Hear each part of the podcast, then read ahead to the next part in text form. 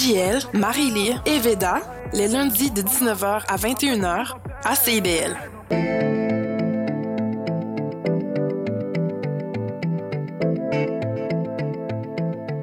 CIBL 105 Montréal.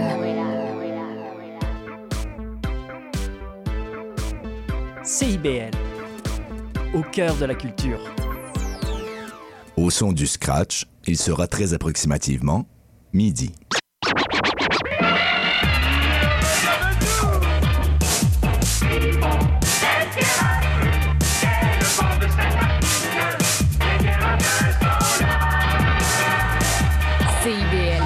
105 Montréal.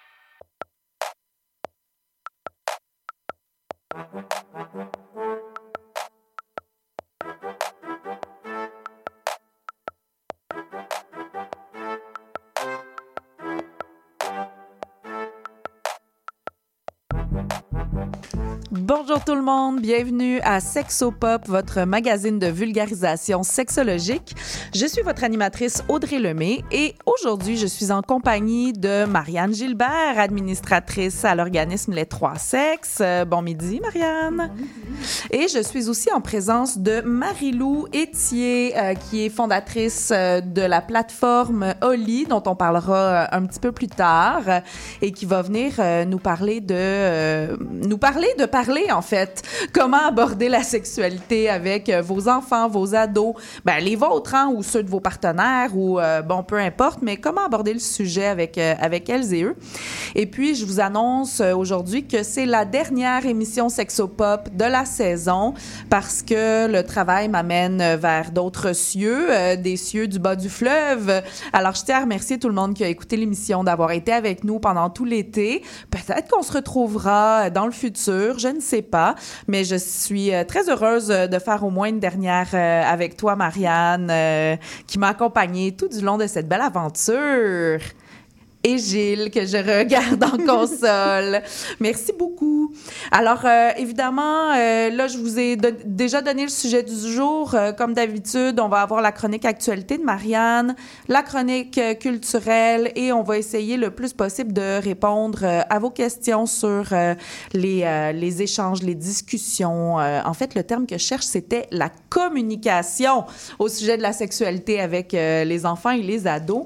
Marianne, aujourd'hui, dans la chronique Actu, ce que j'ai vu, il y a plusieurs sujets différents, mais euh, un petit fil conducteur que j'ai réussi à trouver, c'est que tu nous fais voyager dans le Canada.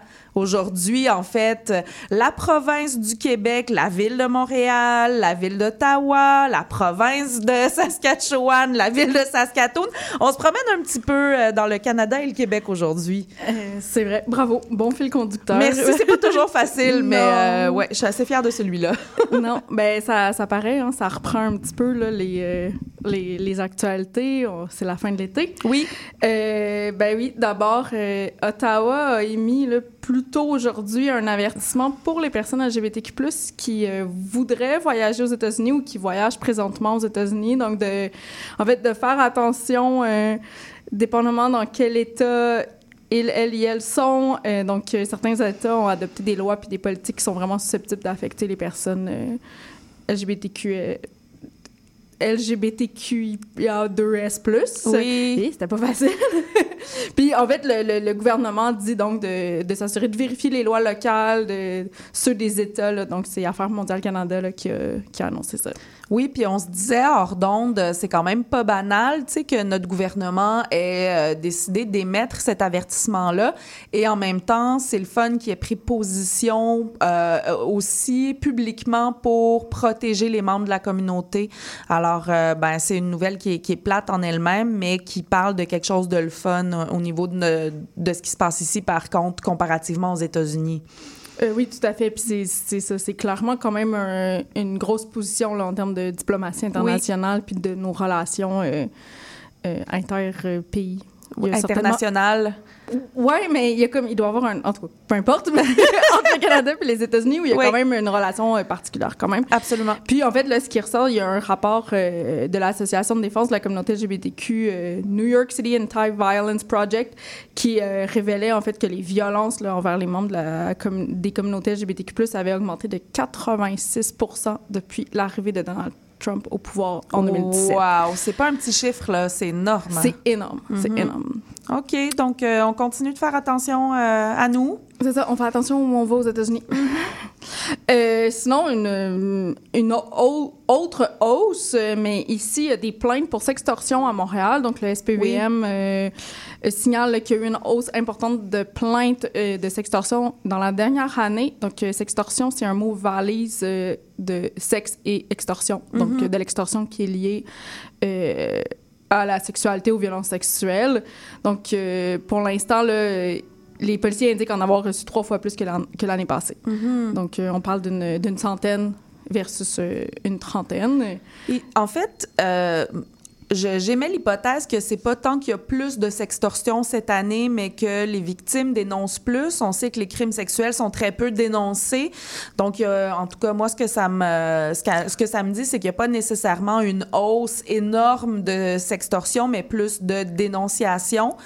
Euh, Peut-être, c'est une hypothèse que j'émets. Si c'est le cas, c'est bon signe. Ça veut dire que euh, les gens sont plus euh, à l'aise de briser le silence. Alors, euh, Probablement, en plus, euh, les victimes seront en grande majorité des adolescents âgés entre 14 puis 17 ans. Donc, ça, je pense que ça contribue là, à ce que, cette hypothèse-là. Mais je vais faire une shameless plug. oui. Euh, donc, euh, les trois sexes ont fait une campagne de sensibilisation euh, sur la sextorsion l'an dernier. Donc, on a rédigé un rapport de recherche. On a aussi créé un jeu interactif là, dont vous êtes le héros, oui. qui aide en fait à naviguer. là, Qu'est-ce que ça peut, comment ça peut se se, se, se décliner en fait la sextorsion parce que c'est quand même un, un terme qui est très large qui englobe beaucoup de choses. Oui. Puis on a aussi fait un séminaire qui est euh, encore disponible en ligne là, sur euh, les plateformes YouTube puis Vimeo. Merveilleux. Euh, sinon, on a, il y a une euh, récente professeure de la Faculté des arts et sciences à l'Université de Montréal qui euh, s'intéresse particulièrement à la pornographie. Euh, puis en fait, là, son, son- sa, sa mission, c'est de participer à l'éducation des, bon, des générations futures, puis d'approfondir la recherche sur les comportements sexuels en ligne particulièrement sur la consommation de la pornographie, Euh, particulièrement là, ce qui est dit excessif puis problématique, puis justement, en, en fait, aux façons de distinguer les effets positifs et négatifs de la pornographie, parce qu'il faut pas quand même penser que c'est le mal incarné non plus pour autant. Là.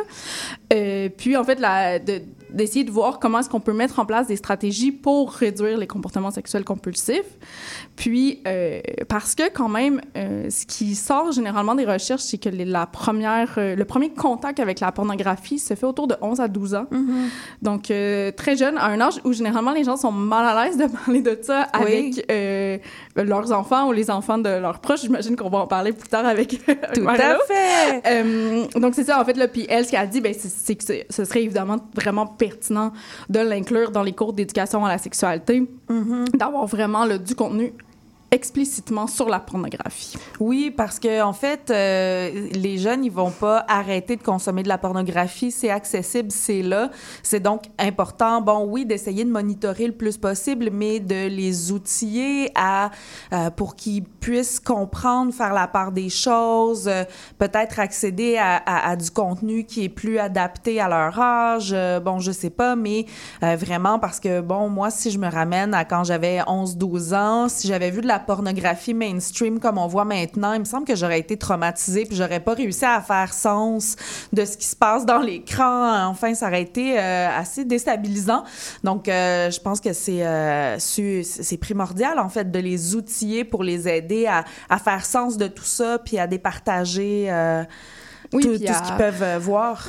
Tu sais, à, à distinguer le vrai du faux, Mm-hmm. à, à, à comprendre que c'est c'est ça, que c'est pas en fait une. C'est pas une réflexion de la réalité puis toutes ces choses-là. là. donc, Oui. il y a quand même beaucoup euh, d'enjeux autour de ça. Mm-hmm.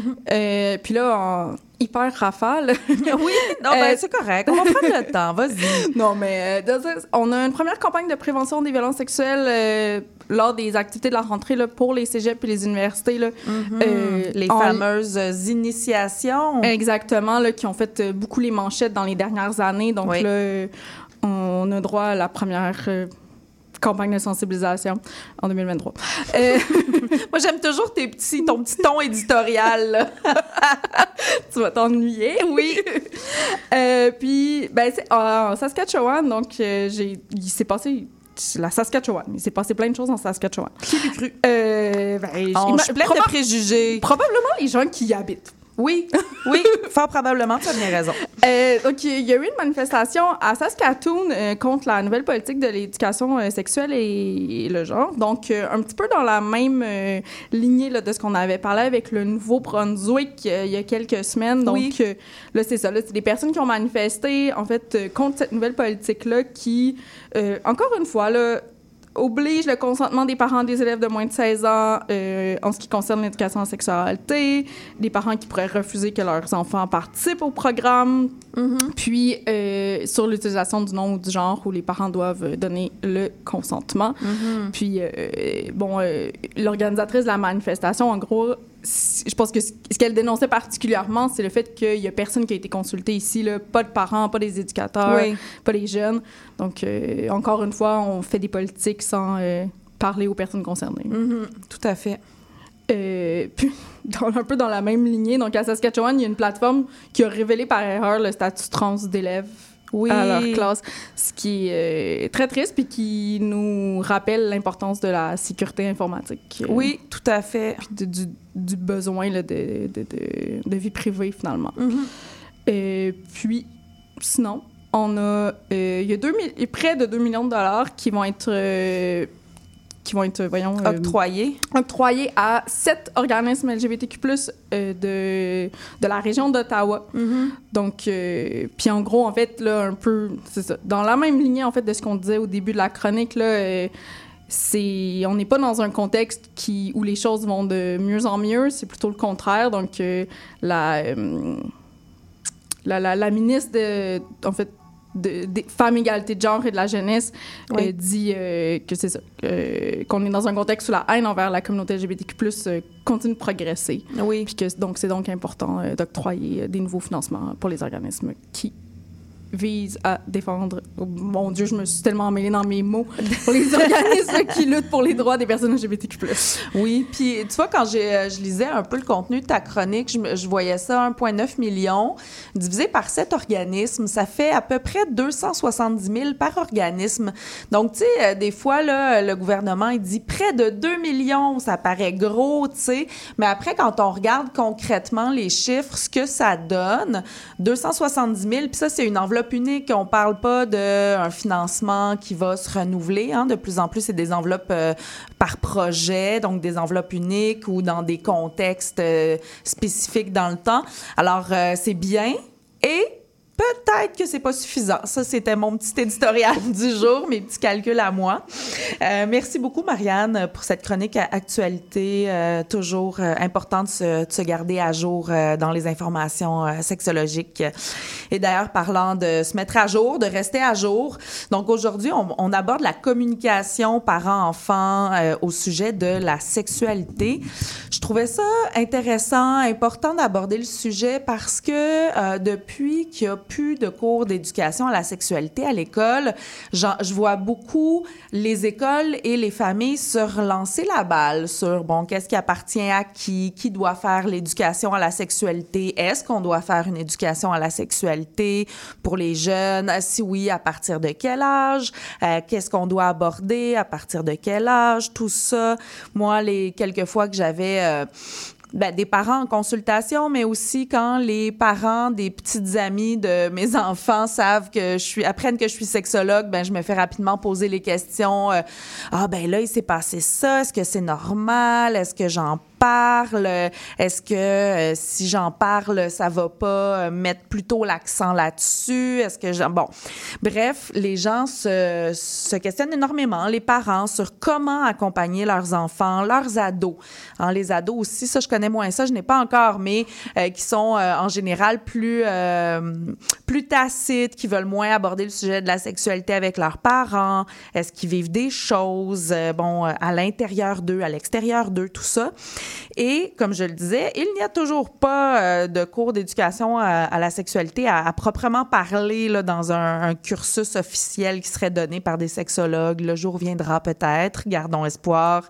Et euh, mais donc euh, voilà. Donc est-ce que c'est important d'en parler ou pas? On va regarder tout ça avec Marie-Lou après la après la chanson. Et là.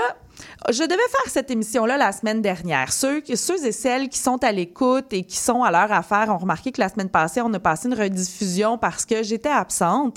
Et comme euh, ma fille n'était pas rentrée à l'école, elle devait venir avec moi en studio. Et comme on parlait de la communication parent-enfant, j'avais choisi des chansons qu'on aime beaucoup, elle et moi, qu'on aime chanter ensemble quand on fait des voyages en auto ou à la maison.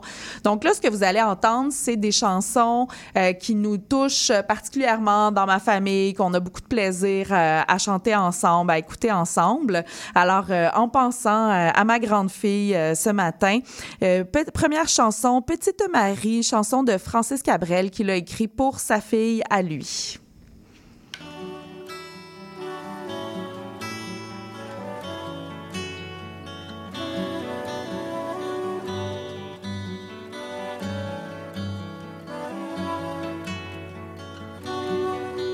Petite Marie, je parle de toi parce qu'avec ta petite voix, tes petites manies, tu as versé sur ma vie des milliers de roses.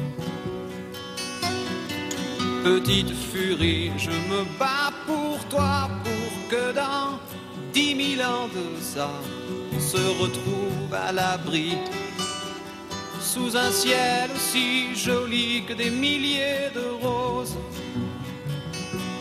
Je viens du ciel et les étoiles entre elles ne parlent que de toi. D'un musicien qui fait jouer ses mains sur un morceau de bois. De leur amour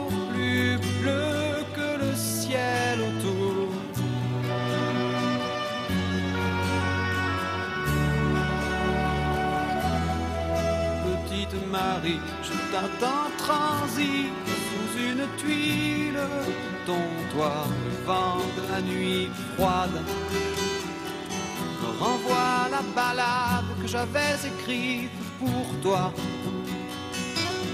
Petite furie, tu dis que la vie c'est une bague à chaque doigt au soleil de Floride. Moi mes poches sont vides et mes yeux pleurent de froid. Je viens du ciel et les étoiles entre elles ne parlent que de toi. D'un musicien qui fait jouer ses mains sur un morceau de bois. De leur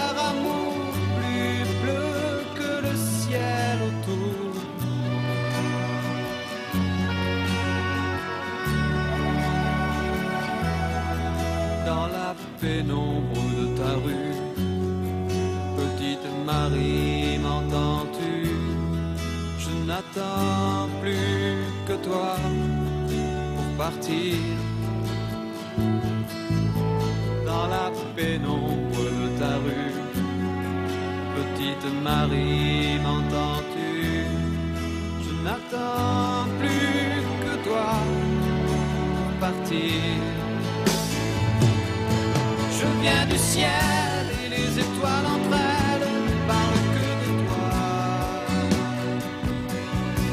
musicien qui fait jouer ses mains sur un morceau de bois.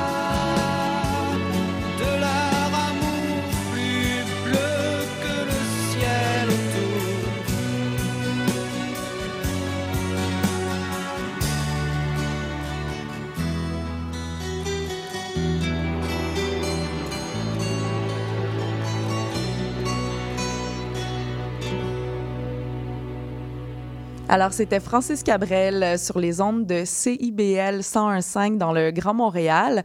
Vous êtes à Sexopop. Aujourd'hui, on parle de la communication au sujet de la sexualité entre les parents et leurs enfants ou leurs ados. Mon invité d'aujourd'hui, c'est Marilou Etier, qui est la fondatrice de la plateforme Oli. Bonjour, Marilou. Bonjour, merci pour l'invitation. Hey, merci d'être venue. En plus, comme ça, euh, elle a remplacé à pied levé. Euh, elle a su hier qu'elle venait à l'émission aujourd'hui. Euh, vraiment, merci beaucoup. Euh, J'aimerais ça que tu te présentes un petit peu. Tu sais, tu me disais, ben là, moi, je suis une entrepreneur d'abord et avant tout. Oui, j'ai un certificat, mais euh, en éducation à la sexualité. Euh, fait que j'aimerais que tu nous parles un petit peu ben, de ta plateforme Oli, puis de ton émission aussi à UniTV. Oui, ben c'est ça. Avant tout, moi, je me décris femme d'affaires. Ça a toujours été euh, euh, le côté qui m'intéressait le plus. Mais parallèlement, je suis dans les médias depuis plusieurs années. Donc, Oui. j'ai une émission de télévision qui s'appelle Sexe et Techno qui est diffusée à UniTV, euh, que j'anime et où est-ce que j'ai rencontré Marianne, justement, euh, ben, l'année passée. Tout est dans tout. Oui, exact. Euh, Puis ça m'a vraiment apporté une grande passion pour la sexualité Mm-hmm. et euh, surtout pour l'éducation à la sexualité parce que j'apprenais tellement de choses dans des contextes de médiatiques comme Oui. ça que je me disais pourquoi j'apprends ça euh, fin vingtaine. Pourquoi Oui, j'ai pas pas appris ça normal, quand oui. j'avais 10 ans, 12 ans? Mm-hmm. Donc, c'est ça, c'est à la croisée de mes intérêts que j'ai décidé de fonder Oli, qui est une plateforme d'éducation à la sexualité. Donc, on accompagne les parents qui ont des enfants entre 0 et 12 ans. Mm-hmm. Euh, notre objectif, c'est vraiment, on parle aux parents, on s'adresse à eux, on Oui. veut que eux puissent prendre position dans l'éducation sexuelle de leur enfant, euh, qu'ils se sentent à l'aise et que le canal de communication à la maison euh, soit vraiment ouvert et sans tabou. Euh, donc, on offre du contenu vidéo qui sont qui, qui vi- véhiculé par des professionnels de la santé et on offre de l'accompagnement aussi pour les parents si jamais il y a quoi que ce soit qui se passe à la maison. Oui, c'est ça. Puis vous avez là des, des sexologues qui euh, travaillent là, sur la plateforme. Sexologue, puis là, on commence à diversifier aussi. On a une physiothérapeute en rééducation périnéale qui vient Ah, parler de douleurs sexuelles. Donc, on y va vraiment avec un grand éventail. On Mhm. couvre beaucoup de sujets. Euh, On est déjà à une centaine de capsules vidéo de créer. là. donc, euh, on est parti pour une grande aventure, certainement. Ah, merveilleux. Bon, en même temps, ça me vole un petit peu un punch parce que j'allais parler de Oli dans ma chronique culturelle aujourd'hui, Ah. vu que c'était quelqu'un d'autre qui devait venir euh, aujourd'hui. Mais j'ai plein d'autres informations à donner sur d'autres choses. On est très contente de t'avoir ici avec nous. Puis, euh, comme je disais tantôt, là, on, se demande toujours un peu est-ce qu'on doit parler de sexualité avec les enfants, les ados? Euh, Pourquoi? Puis. euh, Bon, moi, j'ai ma position à moi hein, comme sexologue. Je crois que c'est très important de le faire. Mais pourquoi? Pourquoi parler de... Pourquoi c'est important d'aborder le sujet de la sexualité avec les enfants? Il y a tellement de raisons. Puis Mm-hmm. le, le fait aussi que nous, on commence, c'est- de 0 à 12. là. donc, on comprend qu'on Oui. commence tôt. Tôt. Puis que c'est plus facile, en fait, de commencer tôt parce qu'un enfant de 4 ans, euh, c'est ouvert sur le monde. Ça n'a Oui. pas, de, ça pas de tabou. Tu peux pas mal lui expliquer n'importe quoi. Il n'y a pas le malaise euh, qui vient avec des conversations autour de la sexualité, mais c'est important Mm-hmm. de les avoir et de les avoir euh, régulièrement. Donc, euh, ça peut tout simplement aider son enfant à comprendre son corps, sa santé, euh, à développer des relations interpersonnelles qui sont saines, qui sont Mm-hmm. sécuritaires, à respecter les limites, à comprendre le consentement avec les autres. Euh, on peut parler de puberté, Oui. on peut parler des relations sexuelles et comment aborder la sexualité de façon positive, Mm-hmm. prévenir sur des situations qui peuvent être dangereuses, par exemple les abus sexuels, Mm-hmm. les ITSS. euh, donc, il y a vraiment beaucoup de raisons de les aborder, mais c'est aussi qu'un enfant informé, c'est prouvé qu'il va avoir euh, des pratiques sexuelles qui sont pas mal moins risquées euh, qu'un enfant qui a aucune information. Ah, ben, je, je ne savais pas qu'il y avait des études qui le démontraient. Oui. Ça fait tout son sens. Puis j'aimerais ajouter aussi que ben, malheureusement, les enfants informés sont aussi moins à risque de- d'abus sexuels. Ben oui. Parce qu'ils savent qu'est-ce qui est euh, adéquat ou pas comme contact. euh. Ils vont savoir c'est quoi qui est adéquat comme contact. Ils vont avoir plus le réflexe d'aller voir leurs parents. C'est parce que souvent, en fait, les, les abuseurs d'enfants vont tester les os avant. Donc, ça peut être sous la forme de, par exemple, montrer un, un magazine de porno, un truc comme ça. Donc, si l'enfant va voir ses parents pour... euh, et raconte cette anecdote-là, ben ça, ça met automatiquement là, un petit red flag. Donc, ça, ça, ça contribue énormément, en fait, à la prévention. Oui, fait que le fait d'en parler, ça envoie le message à l'enfant qu'il peut venir nous en parler si l'enfant vit quelque chose de son bord. Exact. Puis, tu sais, tout simplement aussi, juste être capable de mettre les bons mots sur les parties du corps. Quand on parle d'abus sexuels, euh, c'est déjà arrivé là, de voir des cas où est-ce qu'il y a des enfants, mais ils n'appellent pas une vulve une vulve, ils appellent ça une petite fraise ou quoi que ce soit. Euh, beaucoup plus difficile à déceler des comportements d'abus sexuels quand un enfant n'est pas capable de- d'expliquer concrètement ce qui se passe sur son corps. Donc, euh, Oui. tout simplement que l'enfant soit conscient Oui. Euh, de, de, de son corps, de ce qui se passe et des relations qu'il est supposé avoir avec euh, les adultes ou les autres enfants. Oui, puis euh, c'est drôle parce que là, je t'entends dire, mettons, un petit nom, euh, genre petite fraise pour parler de la vulve, puis je me dis, euh, ça donne un, un- un côté un peu ludique aussi aux organes génitaux, le fait d'appeler ça par des pleins de noms euh, qui se veulent cute, hein? L'intention est pas mauvaise, mais euh, ça, ça, je trouve que ça... ça désincarne un petit peu le corps, puis ça fait en sorte qu'on a peut-être l'impression que c'est correct de se faire toucher la petite fraise, mais peut-être pas la vulve, tu sais. Oui, puis ça encourage le tabou aussi, Oui, parce que ben, à un certain point dans sa vie, l'enfant va comprendre que ça s'appelle pas une petite fraise et ça s'appelle une vulve.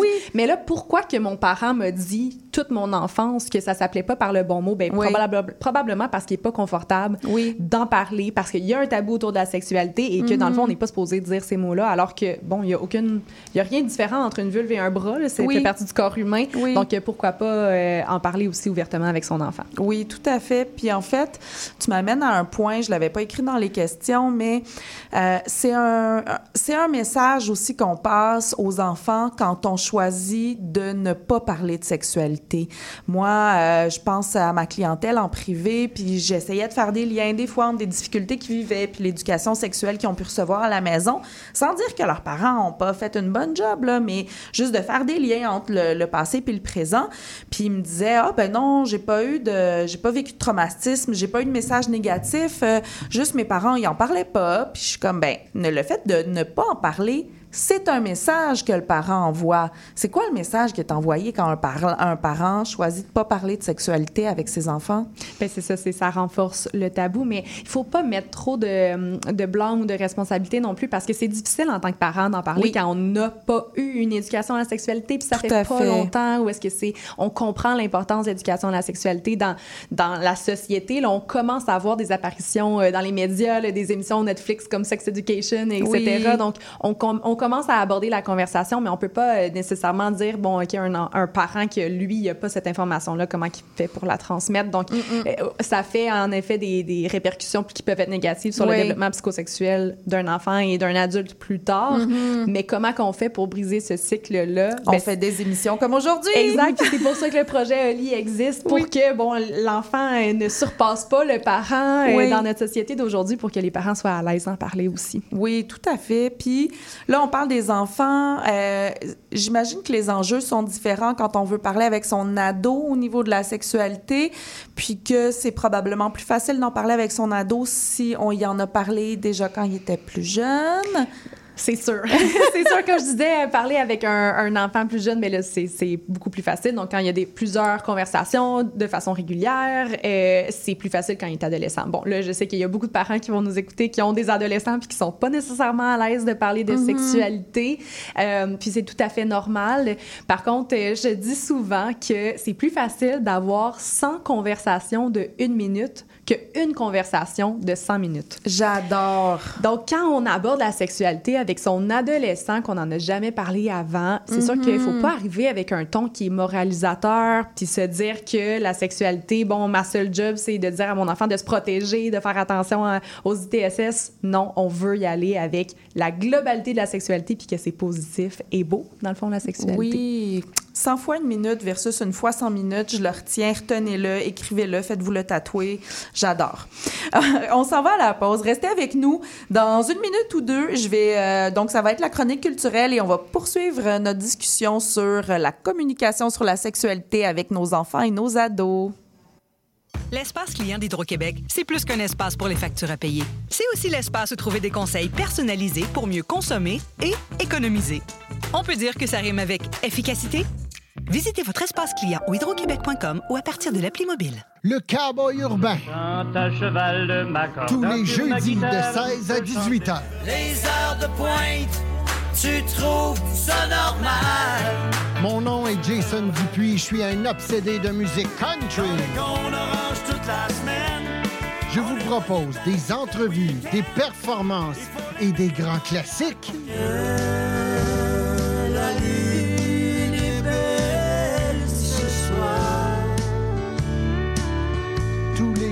de 16 à 18 heures sur les ondes de CIBL.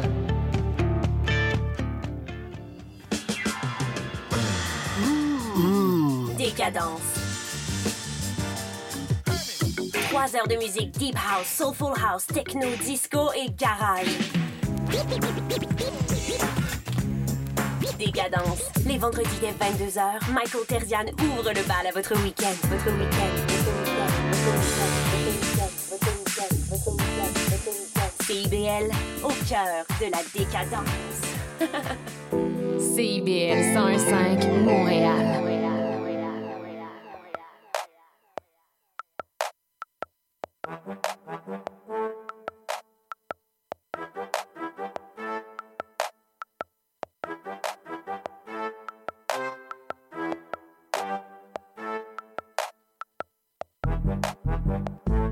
Vous êtes de retour à Sexopop sur les ondes de CIBL 101.5 dans le Grand Montréal. Pour celles et ceux qui viennent de joindre à nous aujourd'hui, on parle de communication au sujet de la sexualité entre parents et enfants. Notre invitée d'aujourd'hui est Marie-Lou Etier. C'est la fondatrice de la plateforme Oli, qui est une plateforme qui s'adresse aux parents pour euh, les aider, euh, les accompagner dans euh, leur, justement, la, comment, comment on aborde la sexualité, comment on accompagne nos enfants, nos ados, tout ça. Pour donc euh, pour vous, euh, pour euh, celles et ceux d'entre vous qui avaient manqué le début de l'émission, vous pouvez nous retrouver sur les réseaux sociaux, soit euh, sur Instagram Sexopop Radio ou sur Facebook Sexopop tout court, et bien sûr sur le site de CIBL. euh, L'émission est en euh, est en balado et elle est en rediffusion les dimanches soirs. Aujourd'hui, c'est la dernière de Sexopop. Alors euh, dans une semaine ou deux là, je vais euh, je vais fermer les réseaux sociaux de Sexopop, mais euh, quand même d'ici là, vous avez le temps d'aller chercher les informations que qu'on avait mis euh, pendant euh, pendant l'été. Et Marianne nous avait parlé pendant la chronique actualité de différentes euh, différents événements qui se passent un petit peu partout au Canada, en Saskatchewan, en Ontario, au Québec. Notre gouvernement qui euh, nous euh, donne du financement aux organismes pour les communautés LGBTQIA2+ et qui euh, du même souffle nous dit de faire attention à nous quand on va aux États-Unis parce que les violences envers les membres de la communauté ont augmenté de 86% depuis la présidence de Trump. Sur ces belles nouvelles, je poursuis avec la chronique culturelle aujourd'hui. Comme je disais un petit peu plus tôt, je voulais vous parler de la plateforme Oli, mais comme Marie-Lou est en notre présence et qu'elle le fait bien mieux que moi, je vais sauter cette partie-là. Elle vous a déjà été présentée.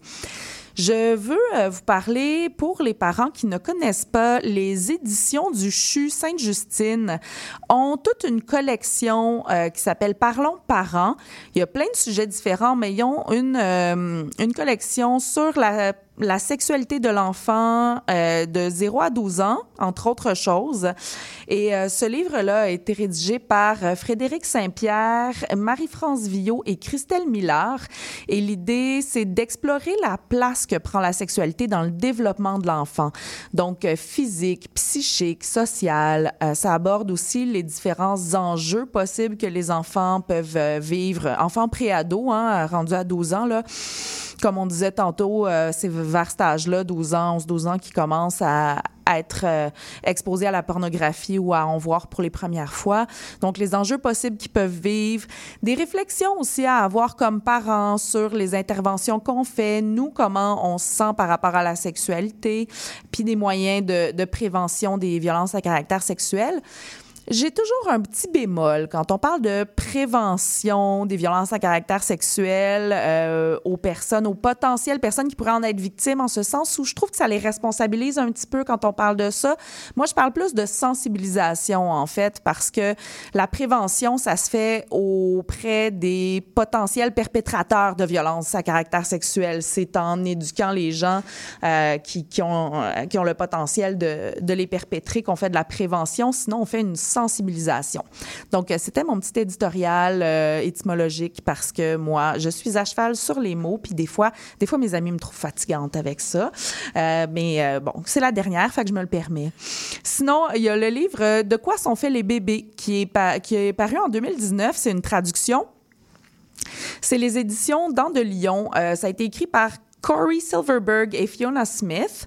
Et euh, en fait, Fiona Smith a fait euh, les images. Et moi, ce que j'aime de ce livre-là, c'est qu'il est non genré. Donc, on ramène vraiment tout le processus de euh, reproduction, de gestation, d'accouchement à un processus physiologique. On parle de gonade, on parle de, de, graines, là, ben, en moins imagé, avec des vrais mots, là. Mais on parle, de spermatozoïdes, d'ovules. On parle pas de, ah, quand un homme puis une femme euh, ont de l'affection. Euh, non, tu sais. Et euh, il parle aussi de situations où il peut y avoir euh, un donneur que un, des, une des, un des ovocytes, là, peut venir d'une autre personne, en fait. Et c'est vraiment très ouvert. Il y a une représentation vraiment très diversifiée de comment faire des bébés qui fait des bébés, comment fait on, peut faire des bébés, tout ça. Et les illustrations sont vraiment vives, elles sont colorées. Moi, mes enfants, ils aiment beaucoup ce livre-là, ne serait-ce que parce qu'ils le trouvent beau, mais aussi parce qu'ils se retrouvent dans le livre, justement, parce qu'il y a une aussi grande diversité euh, de, types de familles, puis de types de façons de, se reproduire et de d'être en gestation. Alors, euh, vraiment, ça, c'est un, livre, si je n'en avais qu'un seul à suggérer, ce serait celui-là. Sinon, il y a... Ben, Coralie, vous en avez déjà parlé pendant une chronique culturelle, le dictionnaire tout nu, le dictionnaire bienveillant de la sexualité. Alors, je me réattarderai pas sur tout le contenu, à quel point il est merveilleux et magnifique, mais c'est un beau livre à laisser traîner à la maison si vous avez euh, des ados, justement, pour, euh, tu sais, qui, euh, qui soient en contact avec quelque chose de positif, avec de l'information juste, dans une façon qui est claire, qui est précise, euh, qui est sans, sans tabou, mais sans morale non plus, qui est euh, vraiment très bien fait. Donc, ça peut être une belle façon aussi là, de donner de l'information sans, euh, sans être trop euh, direct. Des fois, les ados, faut passer par des petits détours. Et finalement, je voulais quand même vous parler d'une série de livres de la sexologue Jocelyne Robert, qui a écrit des livres sur la sexualité des enfants et des ados. Donc, elle en a trois, là, de 0 à 11 ans. Donc, il y en a un qui est pour les enfants de 0-6 ans, un pour 6-9 ans et un pour 9 à 11 ans. Elle a écrit aussi Full sexuel pour les ados. Te laisse pas faire. Vous voyez un peu là, le titre, euh, je trouve un peu responsabilisant, là, mais euh, ça, ça c'est ça c'est mon cheval de bataille à moi. Euh, l'histo- L'histoire mer- merveilleuse de la naissance et parlez-leur d'amour et de sexualité. Je dis j'en parle quand même parce que moi j'ai des bémols sur le contenu de ces bouquins-là. Euh, ils sont quand même assez, je dirais, traditionnels dans les représentations. Tu sais, il y a des les garçons ça a un pénis, les filles ça a une vulve. Euh, bon, euh, il y, a- il y a pas de, il y a peu d'inclusivité par rapport à toutes les diversités de genre, euh, d'orientation sexuelle. C'est abordé et c'est abordé avec ouverture, mais c'est pas euh, abordé de façon, euh, je dirais très euh, inclusive en fait. On va, il y a pas, on parle pas vraiment d'intersexuation dans ces livres-là. On parle pas de la fluidité non plus, tout ça. Donc c'est relativement euh, conservateur, je dirais. C'est peut-être euh, un, un peu vieille école euh, en termes de contenu. Alors euh, euh, c'est ça. Tu sais, c'est quand même, c'est fait au Québec. C'est une des premières qui l'a fait. Je trouve ça important de la mentionner parce que c'est quand même, c'est quand même important dans le paysage sexologique québécois. Mais j'invite les gens à, mettre un grain de sel puis à réfléchir au contenu, peut-être pas le mettre directement dans les mains des jeunes. Mais à, à ta liste, moi, j'aimerais euh, ajouter là, des mêmes auteurs que De quoi sont faits les bébés. Oui. Sexe, ce drôle de mot, qui qui est un petit peu, qui s'adresse à un public un petit peu plus vieux. Donc, on parle peut-être plus de 8, 9 à 12 ans. OK. Euh, donc, bon, évidemment, c'est aussi une traduction, mais qui est vraiment, le, bon, les mêmes, euh, les mêmes éloges que t'en faisais peuvent être faits à, à ce livre-là. C'est coloré, c'est inclusif, euh, c'est le fun à lire, c'est vraiment bien adapté à un, à un jeune public. Puis, justement, ça a cet, cet aspect-là là, de d'inclusivité qui fait plus euh, contemporain, j'aurais envie de dire. Oui, OK, ben parfait, merci beaucoup. Euh, et puis euh, toi, est-ce que tu aurais toi de ouais, Bien sûr. Marie-Lou, Moi, euh, Marie-Lou, est-ce que tu aurais des choses pour compléter? Ben oui, le- celui que j'aimerais ajouter à la liste, qui est un peu plus ado, justement, Ouais. c'est euh, le livre qui a été écrit par euh, On s'explique ça, comment Mhm. parler de sexualité avec son ado. Euh, Mhm. Vraiment un livre super complet. Puis euh, c'est ça, peut-être dans les transgenres un peu plus vieilles aussi, donc euh, ça peut valoir la peine de l'ajouter à la liste. Oui, merveilleux. Et puis tu vois, je suis en train de chercher là sur internet sexe ce drôle de mot et ils ont aussi écrit, mais je sais pas s'il a été traduit. You know, sex. Donc, euh, un autre livre qui a été écrit par les euh, deux mêmes personnes euh, et ça dit corps, genre, puberté et autre chose. Donc, peut-être qu'il sera traduit bientôt. Mais donc, voilà, Corey Silverberg et Fiona Smith qui font des livres vraiment extraordinaires par rapport à la sexualité.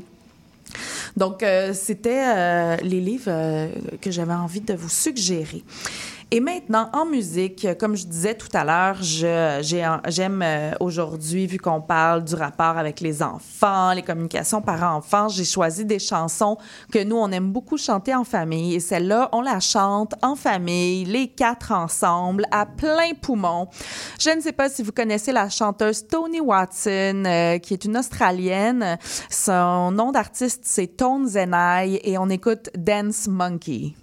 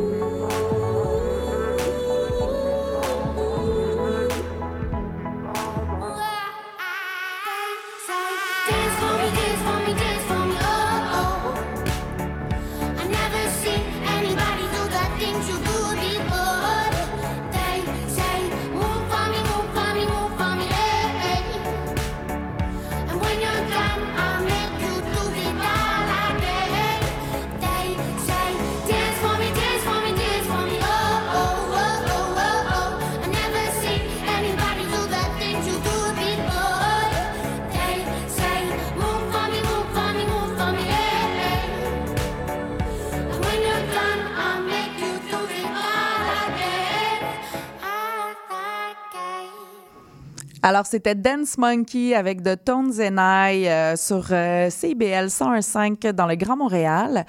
Juste avant la chanson, on vous parlait de différents livres euh, au sujet de la sexualité qui sont pertinents pour les, les enfants ou les ados. J'ai oublié de vous dire, dans le fond, tous les livres de Corey Silverberg et Fiona Smith sont aux éditions français. Et euh, j'ai découvert qu'il y en a un qui est sorti euh, cette année, en 2023, qui s'appelle You Know, Sex. Et euh, il n'a pas encore été traduit, malheureusement, celui-là, mais euh, je présume que ça va s'en venir puisque les deux autres euh, ont été traduits aussi. Et comme euh, Sexe, ce drôle de mot s'adresse à des enfants plus de 8 à 12 ans, ben, j'ai l'impression que You Know, Sex s'adresse à peut-être des plus vieux. Donc, elles ont l'air d'être en train de faire une espèce de petite collection là, de livres au sujet de la sexualité pour les enfants et les ados. C'est merveilleux. Et le livre Parler de sexualité avec son ado, comment parler de sexualité avec son ado, il est aux éditions de l'Homme et il est paru en 2021. Alors euh, voilà pour les petites euh, précisions. On poursuit avec euh, notre invité d'aujourd'hui, Marie-Lou Etier. On parlait de ben, l'importance de d'aborder la sexualité avec les enfants, les ados. Un, questionnement que j'entendais beaucoup, c'est ben, qu'est-ce qui est approprié d'aborder? À quel âge moi comme parent? Comment euh, comment c'est quoi mes points de repère pour savoir euh, qu'est-ce qui est correct là pour pas les traumatiser ou pas euh, accélérer aller trop vite là, dans leur développement psychosexuel? Ouais, J'adore le nombre de fois aussi que j'ai entendu. Je veux, je veux pas les traumatiser. Mais il y a vraiment- c'est vraiment À la base, ça, si hein. tu dis ça, peu de chances que tu le traumatises. Exact, oui. Il y, a- il y a plusieurs façons de voir comment adapter son discours, évidemment. Nous, chez Ali, on se fie au cursus scolaire qui est à partir de- du préscolaire dans Mhm. les écoles. Euh, ce qu'on peut voir, par exemple, dans les cours d'éducation à la sexualité en classe, c'est qu'il y a des grandes thématiques qui reviennent à chaque, pas mal à chaque année, mais que le langage est adapté à l'âge de l'enfant. Donc, on peut Mhm. retrouver, par exemple, des sujets comme l'identité, les stéréotypes sexuels, euh, l'agression sexuelle, la croissance sexuelle humaine, l'image corporelle et la vie amoureuse et affective. Puis Mhm. après ça, il y a différentes euh, gradations d'informations. Euh, c'est sûr qu'un parent connaît son enfant, on sait c'est quoi le type de langage qui est approprié. Et moi, je dis toujours, si l'enfant vous pose une question, il mérite une réponse. Mhm. Puis pour savoir comment l'aborder, ben essayez de creuser un peu. Bon, si votre enfant vous demande, ah, euh, euh, je sais pas moi, euh, comment on fait les bébés, par Mhm. exemple, ben là après ça, de dire, bon, mais toi, tu connais quoi sur ce sujet-là? Oui. Pourquoi est-ce que tu te poses cette question-là? Ou est-ce que tu as entendu telle information? Pour aller un peu voir et sonder c'est quoi le niveau de connaissance de votre enfant puis pouvoir adapter votre réponse à ce niveau-là pour voir est-ce qu'il y a de la désinformation ou pas Euh, puis de tout simplement respecter le rythme de voir un peu les réactions et d'ouvrir la conversation avec votre enfant. Vous n'allez pas le traumatiser si vous faites ça. Oui, tranche de vie très, très cute. Euh, mon 3 ans se demandait si c'était en mangeant qu'on devenait enceinte parce que ça va dans notre bedon, comme les bébés. Alors euh, voilà, c'était son niveau de connaissance il y a deux semaines. Mais puis moi-même, je pense que j'ai envie d'a- d'a- d'ajouter que je pense que justement parce qu'il y a cette peur-là qui existe, en fait, on se retrouve dans une situation où euh, il y a vraiment des enfants qui se trouvent mal informés. Et là, moi, ce à quoi je pense particulièrement, c'est les menstruations. Oui. Où le nombre euh, d'enfants qui se retrouvent dans une situation où ils n'ont aucune idée qu'est-ce qui est en train de se passer. Je m'excuse, mais se réveiller avec du sang dans ses bobettes est beaucoup plus traumatisant que oui d'en avoir parlé au préalable.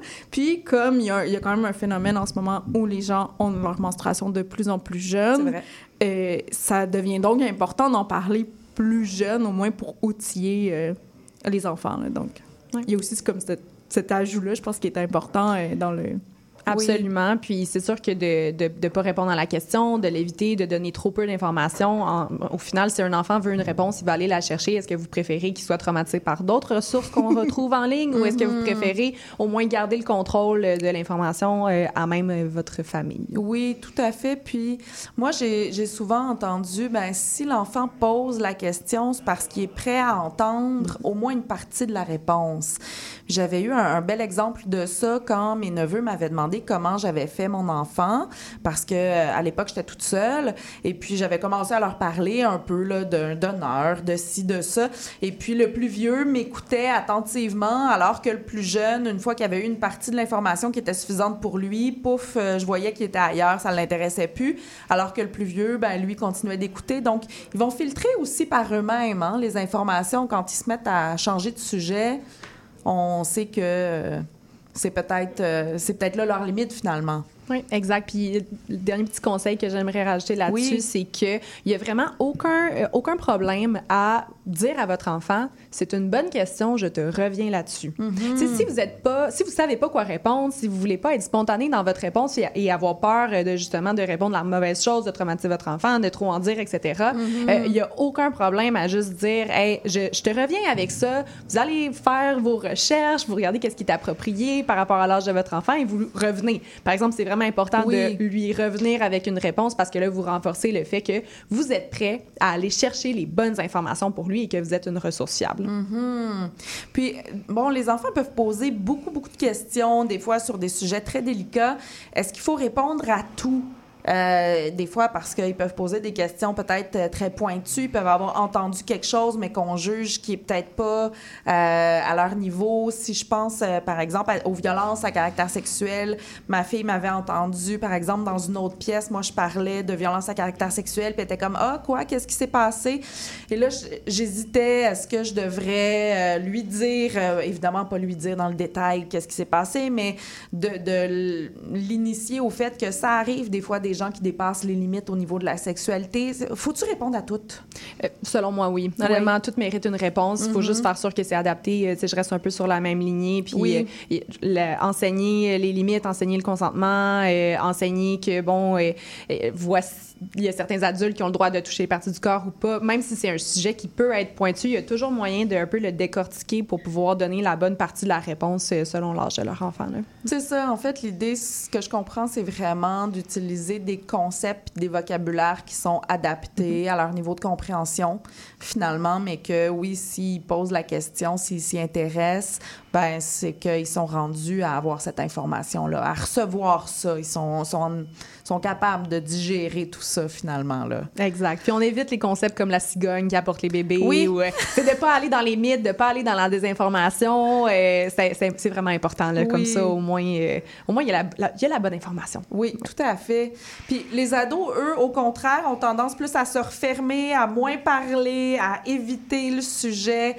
Comment, comment ouvrir le sujet avec son ado? Tu sais, si on est un parent qui veut, là, puis qui, qui est plein de bonnes intentions, puis qui se dit, ben c'est important, euh, mais l'ado, euh, ça n'a pas l'air de l'intéresser pas en tout. Qu'est-ce qu'on fait avec ça? Euh, ben là, on, on revient aussi au même concept que de, de faire en sorte que des petites conversations, de saisir les opportunités d'apprentissage et de connexion avec votre adolescent. Euh, c'est ça qui va bâtir la relation de confiance. Puis il se passe pas mal de choses dans la tête d'un- adolescent si on se Mhm. remet à cet âge-là. Euh, pas nécessairement juste au niveau des rapports sexuels et des grandes conversations qu'on le sait qu'il faut avoir par rapport à la, à la contraception, par rapport aux ITSS, etc. Mais juste de parler d'amour, d'amitié, de Mhm. relations, euh, de, de respect, de biologie même. Des fois, on, on fait de l'éducation à la sexualité sans s'en rendre compte. Oui. Mais euh, c'est ça, en fait, qui bâtit une relation de confiance puis qui fait en sorte que, bon, petit peu à petit peu, on peut rentrer dans l'univers de votre adolescent puis qui va être beaucoup plus en confiance là, quand les grandes questions vont arriver. Euh, puis ça va mettre la table aussi pour Oui. des conversations plus délicates. Puis c'est une bonne idée, justement, un peu comme je disais tantôt, le laisser traîner euh, Mhm. dans leur chambre un livre par-ci, un article par-là. euh. Oui, ben c'est sûr que ça peut être une bonne façon d'ouvrir la conversation. Chez Oli, honnêtement, on donne vraiment la mission aux parents de faire les premiers pas. On a Mhm. beaucoup de parents qui sont très bien intentionnés, euh, qui arrivent, tu sais, qui viennent nous parler puis qui disent moi je suis disponible, peu importe si mon enfant a des questions, je vais y répondre. OK, mais si ton enfant vient pas te voir avec des questions, qu'est-ce que tu vas faire? Ouais. Tu sais, nous, on essaie d'apporter ça un step de plus. C'est bon de laisser traîner euh, un livre, c'est super, il va avoir de l'information, mais il faut, faut pas mettre la responsabilité de s'éduquer sur votre adolescent, Mhm. sur votre enfant. C'est aux parents, c'est eux qui sont en charge de la santé et de la sécurité de leurs jeunes. Mhm. Donc, prenez les devants. Tu sais, je donne Oui. la mission à tout le monde qui nous écoute d'ouvrir la conversation, de faire un premier step, euh, puis euh, d'y aller plus en prévention qu'en réaction. aussi. Oui. Puis euh, un peu comme tu disais plus tôt, tu sais, s'il y a des parents qui sont pas à l'aise de le faire, qui se sentent pas outillés, qui ont des blocages pour mille et une raisons. Hein. Ça peut être parce qu'on a un vécu difficile par rapport à la sexualité. Ça peut être parce que on n'a jamais parlé à la maison et que donc on se sent mal de le faire nous-mêmes. Bon, bref, peu importe le pourquoi, vous pouvez vous faire aider aussi les parents si vous comprenez que vous avez cette responsabilité-là, que vous voulez aller de l'avant avec ça, mais qu'il y a des blocages quelconques. C'est tout à fait normal. Ça fait pas de vous des mauvais parents, mais vous pouvez aller chercher de l'aide, de l'accompagnement, du soutien pour vous aider dans ces euh, dans cette étape-là qui est, euh, ma foi, pas toujours facile avec euh, les enfants et les ados. Donc, euh, d'être proactif comme parent. Toi, c'est ça que tu, tu prônes, Venez avec faire un tour sur Oli. On a plein de contenu gratuit pour les parents. Puis Oui, on vous dit là, étape par étape, comment faire pour ouvrir la conversation. Non, mais tu sais, puis moi, juste pour être sûr que les gens comprennent que c'est pas juste de la publicité que tu fais pour ton site, pour ta plateforme. Moi, je suis allée la, un peu la survoler, la plateforme, puis elle est vraiment belle, elle est vraiment bien faite, elle est facile aussi. Donc, euh, c'est vraiment, euh, vraiment un, un bel outil, là, si comme parent, vous, en, vous avez besoin de, de soutien, d'information, de connaissances. On en a toujours besoin de toute façon. Euh, moi, je vous, je vous conseille vraiment d'y aller. Là. C'est, très, très bien fait. Merci. Puis, tu sais, une des questions que j'avais formulées dans l'entrevue, c'était c'est quoi les risques à parler de sexualité avec les enfants puis les ados? Parce que j'aime pas ça formuler des questions mais est-ce qu'il y a des risques à, à leur parler de sexualité? Euh, Il y a des risques à parler de sexualité. Mhm. Euh, il n'y a pas de risque à avoir à parler de sexualité quand on le fait de la bonne façon, puis que c'est complet et que c'est de Mhm. qualité. Par contre, euh, moi, le risque que je peux voir, c'est euh, justement si un parent euh, pourrait avoir des, des émotions qui sont négatives ou qui sont très fortes en lien à avec certains comportements sexuels ou Mhm. certains sujets. Les enfants apprennent beaucoup de leurs parents. Donc, Oui. je pense que c'est ça le, le risque que moi, je, je vois le, le plus dans nos cas Oui. qu'on a chez Oli. Un, un parent qui se sent très bouleversé, très confronté par rapport à un sujet et qui transmet un peu ces émotions négatives-là Oui. à leur enfant. Donc, euh, c'est pour ça que je recommande aussi que si vous vous sentez pas confiant de parler d'un sujet Mhm. ou ouvert, c'est l'ouverture d'esprit, c'est tellement important, la bienveillance, c'est tellement important, mais prenez, prenez un moment, tu sais, allez décanter, allez vous renseigner, allez chercher l'information. Euh, ouais, je pense que c'est ça, là, vraiment le, le plus gros risque, mais qui, est- qui, est- qui est possible d'aller euh, contrer. Parfait. Puis rapidement, euh, je trouvais ça euh, vraiment important d'aborder. Ça peut être quoi les drapeaux rouges qu'on peut observer comme parents si un enfant a un enjeu, vit quelque chose de difficile, soit subit des, des violences à caractère sexuel, est perpétrateur de violences, vit de la dysphorie de genre, des questionnements, n'importe quoi. C'est quoi les drapeaux rouges à euh, auxquels être vigilant comme parent pour euh, aller intervenir en cas de besoin. Oui. Moi, je dis que c'est vraiment important d'être à, à l'écoute de votre enfant. Vous le connaissez, vous savez c'est quoi ses habitudes. Vous allez pouvoir vraiment être attentif aux signes qui pourraient indiquer euh, certaines problématiques et de prioriser une communication ouverte pour pouvoir discuter avec lui. Par exemple, on peut penser à des régressions par rapport au sommeil, par rapport à la nourriture, sur sa façon d'interagir avec son propre corps, celui des autres, sur ses, ami- les, ses relations amicales, ses relations amoureuses. Donc, de vraiment être euh, sensible à ces petits détails-là, puis à- de pas hésiter à aller investiguer. Oui. Euh, à l'interne, on utilise un outil de diagnostic qui prend des comportements où est-ce que là, c'est normal. Par, rapport- par exemple, des comportements d'exploration, Oui. jeux sexuels. C'est tout à fait normal d'avoir une exploration et il n'y a pas de problème à avoir un comportement qu'on trouve un peu inquiétant, mais qu'on a une première, euh, une première approche, qu'on vient intervenir. Après ça, est-ce que le comportement a une répétition malgré les interventions? Oui. Est-ce que le comportement devient compulsif? Est-ce qu'on voit que ça a des effets sur le reste de ses habitudes et de sa vie? Donc, c'est là où est-ce qu'on peut voir un peu une gradation qui pourrait nous inquiéter et qui lèverait là, justement le drapeau rouge. Oui, tout à fait. Puis, euh, tu sais, si euh, je prends le temps d'aller un petit peu plus en détail, là, mais par exemple, tu sais, un enfant qui aurait des comportements sexuels, mais qui sont bien au-delà de son âge là, de développement psychosexuel. Tu sais, par exemple, un enfant de 4 ans qui mimerait une pénétration vaginale, c'est pas normal. Euh, faut, euh, faut aller investiguer qu'est-ce qui se passe là, comment ça se fait que cet enfant-là a euh, ces connaissances-là qu'il n'est pas supposé avoir nécessairement. Donc, euh, mais oui, les changements de comportement, puis je dirais les incohérences entre l'âge puis les comportements, possiblement, ça peut être des signes là, de drapeau rouge. Donc, ça vaut la peine d'aller investiguer d'aller ouvrir la porte. Merci beaucoup, Marie-Lou, d'avoir été avec nous aujourd'hui. Merci à vous pour l'invitation. Super belle conversation. Oui, tout à fait. Merci, Marianne, pour toute la belle saison. Merci à toi d'avoir créé cette, euh, cette émission. Avec plaisir. Bonne suite à toi et à les trois sexes. Merci beaucoup, Gilles Lamarche, à la mise en onde. Ça a été un grand plaisir. Merci à tout le monde qui nous a écoutés pendant tout l'été. Et comme je vous dis, peut-être qu'on se retrouvera à la, à la prochaine, peut-être. Bonne suite à tout le monde.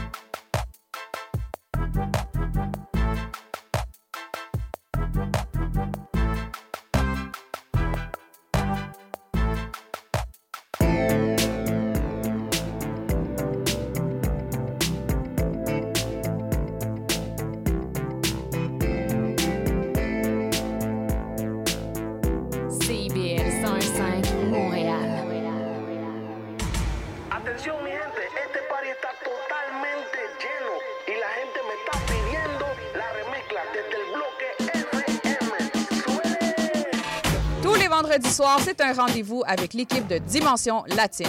Dès 18h, le top 5, les nouveautés de la semaine et nos entrevues avec des artistes internationaux. Mais surtout, à partir de 19h, Montréal Palmundo, le nouveau segment qui vous donne un survol sur la scène locale et les nouveaux artistes de la relève de Montréal.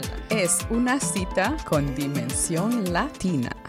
Il y a une maudite. Tu viens-tu te foncer dans le porte-patio, Gaëtan? Mais non. Voyons, je t'ai vu. C'est mon émission, vous commencez. Voyons donc, Gaëtan, c'est un annonce, c'est le mercredi 10... Ben, les Trois Moustiquaires, votre fenêtre embrouillée sur l'actualité. Mercredi 17h à CIBL. Vivre Montréal. Dans la radio communautaire, parce que les gens se sentent impliqués, là, comme une espèce de longueur d'onde. CIBL, au cœur de la vie citoyenne. L'émission qui suit vous